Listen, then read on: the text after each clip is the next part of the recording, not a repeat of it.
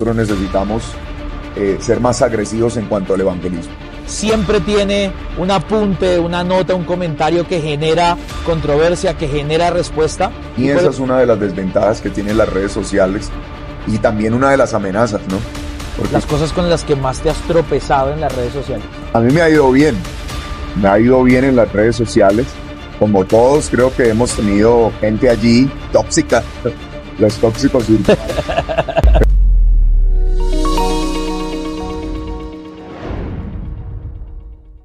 Hola, bienvenidos a este nuevo tiempo de fotosíntesis, este nuevo espacio que esta temporada 2024 tenemos para todos ustedes en lo que hemos llamado Fotosíntesis Talks, conversaciones con amigos, con invitados sobre temas diversos en los que vamos a tener un espacio de aprendizaje, de discusión.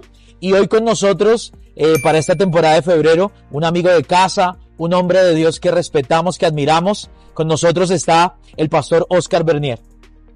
Fabio, ¿Cómo estás? Saludo para toda la gente que te sigue, a los que van a ver este programa en febrero. Un abrazo, un saludo y desde ya que sea un mes de grandes bendiciones para todos. Gracias, Paz. Y bueno, estamos listos acá para lo que va a ser este tiempo. Este mes vamos a estar trabajando sobre cristianismo y redes sociales. Y por eso tenemos aquí a nuestro amigo el pastor Oscar Bernier, porque es un hombre bien fuerte, bien relevante y como yo también lo defino, como bien picoso en redes sociales. Siempre tiene un apunte, una nota, un comentario que genera controversia, que genera respuesta y por eso pensamos en él para que, para que esté aquí con nosotros. Antes de entrar en las preguntas, Paz, ¿cómo ha sido tu experiencia en las redes sociales? A mí me ha ido bien. Me ha ido bien en las redes sociales. Como todos, creo que hemos tenido gente allí tóxica los tóxicos virtuales. Pero me ha ido bien. Eh, ha sido un crecimiento orgánico. Nuestro crecimiento en redes sociales ha sido muy, muy orgánico. Nunca pagamos, nunca tuvimos nadie que nos haya apalancado para, para crecer. Pero creo que las redes sociales han sido una buena experiencia, una buena experiencia de, de conocer, de interactuar, de abrir nuestro ministerio un poco más. Trato siempre de, de hablar con la gente, de responder, de, eh, estar allí, no solamente de arrogar el contenido y que ruede, sino de poder interactuar con las personas. Así que a mí me gustan las redes sociales. Genial. Y siempre veo que, que cuando posteas algo o escribes algo eh, y la gente empieza a comentar, tú le respondes, veo que no dejas como a nadie sin responder. Eso, eso te toma mucho tiempo, te consume mucho tiempo o cómo lo manejas? Yo trato de, en los tiempos libres, cuando llego a casa, tengo un rato, en un aeropuerto, en medio de una conversación informal, responder, leer, porque me parece que lo que hace la diferencia hoy por hoy en las redes sociales es que tú estés allí. Claro. O sea, hay mucha gente subiendo, alimentando sus canales, sus plataformas, pero poca gente se toma el, el tiempo de leer, el tiempo de contestar, como tú lo dices, y en mi caso me parece como una respuesta de, gratitud hacia la gente de estar allí, así sea un emoticón o un amén, una frase, pero estar. Claro. Hacer presencia con ellos. Ok, bueno, Paz. Comenzando entonces con lo que queremos desarrollar y, y, que tú nos cuentes tu experiencia. Eres un hombre de Dios que admiramos y llevas mucho tiempo en este, en este tema de, de predicar y ahora en el tema de las redes sociales me imagino que tuviste la transición entre el ministerio sin redes sociales y el ministerio con redes sociales, el cristianismo sin redes sociales y el cristianismo con redes sociales. ¿Crees que es una ventaja o una desventaja?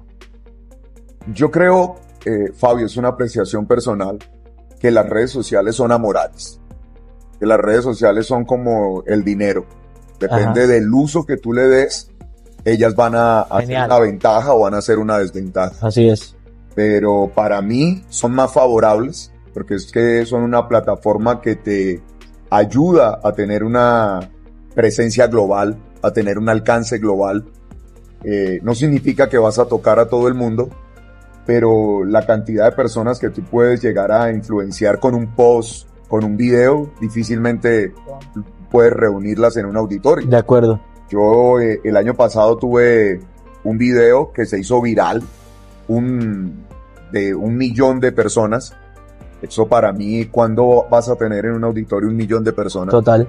Entonces, eh, para mí es una ventaja. Una ventaja en cuanto a lo que nosotros hacemos, que es comunicar, en este caso preciso, pues comunicar el Evangelio, sí es una ventaja. Si yo lo sé utilizar, porque al igual que el dinero o un cuchillo, por ejemplo, yo con un cuchillo puedo cocinar, pero puedo dañar. Claro. Pues si yo le doy el uso correcto, son una ventaja. Ese concepto es, ese concepto es interesante y es, creo que rescatando en este episodio, eh, una de las enseñanzas que tenemos que marcar es las redes sociales son amorales. Genial ese, ese concepto. Creo que eso tiene que ver con que eh, la moral es del que las usa y no del, de la herramienta. Claro, aunque nosotros sabemos que las redes sociales eh, tienen una agenda, Sí. tienen, te inducen a ciertas cosas, te cohiben de muchas otras, eh, te condicionan el mensaje, las palabras, te filtran las palabras, te hacen menos visible cuando nosotros somos cristianos, es innegable.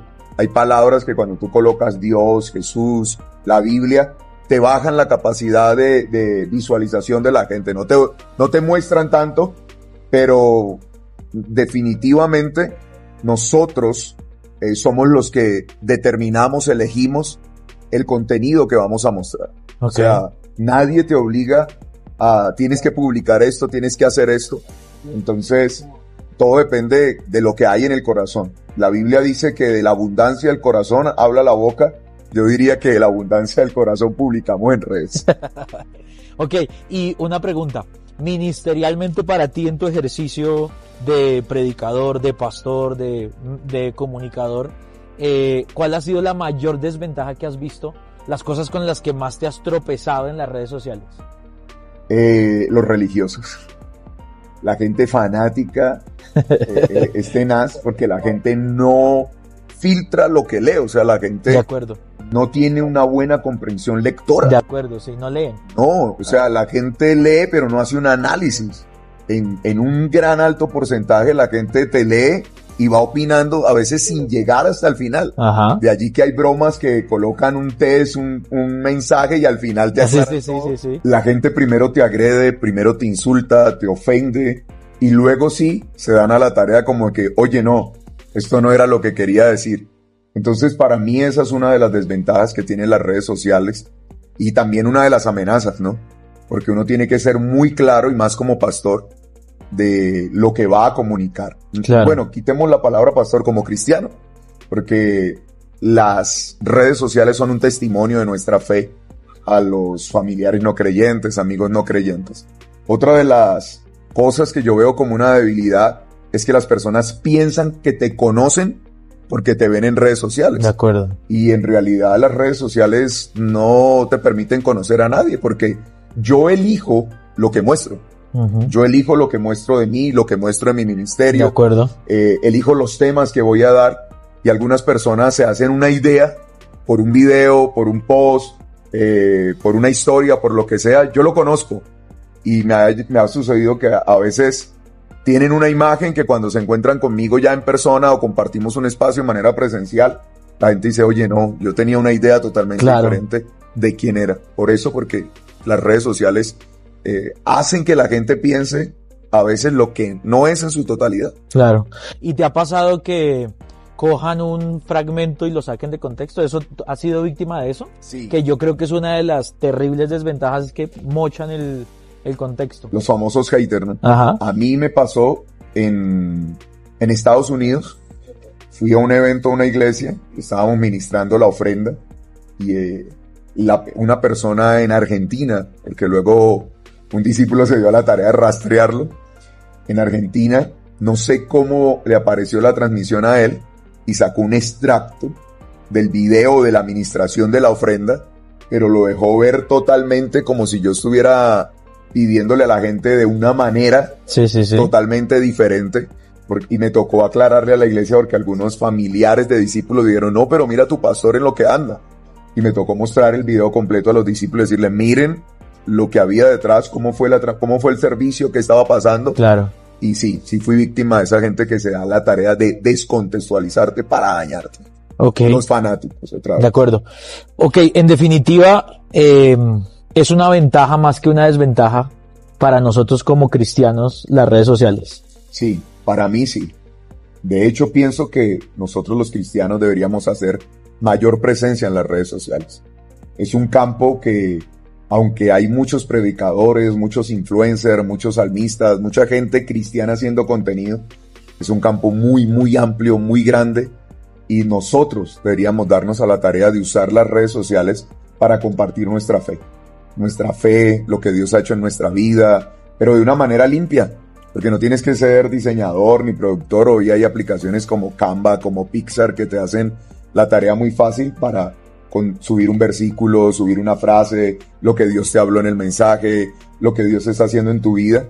Y yo pienso que ahí es donde nosotros necesitamos eh, ser más agresivos en cuanto al evangelismo, con contenido sano, contenido saludable, eh, ameno, un contenido libre de la religión, de los prejuicios, porque ahí eh, la gente lo que ve eso es, no tienes tanta opción de explicar, así que hay que ser muy precisos en lo que comunicamos. Ok, y justo eso que con lo que cerramos este episodio va a ser nuestra próxima sesión de fotosíntesis talks. Vamos a hablar un poquito con nuestro amigo el pastor Oscar Bernier sobre redes sociales y evangelización. Cómo vamos a usarlas y cómo es esa herramienta que podemos poner al servicio del cuerpo de Cristo. Así que nos vemos el próximo sábado en lo que va a ser nuestro segundo episodio de este mes de febrero con nuestro amigo el pastor Oscar Bernier. Chao, nos vemos. gracias.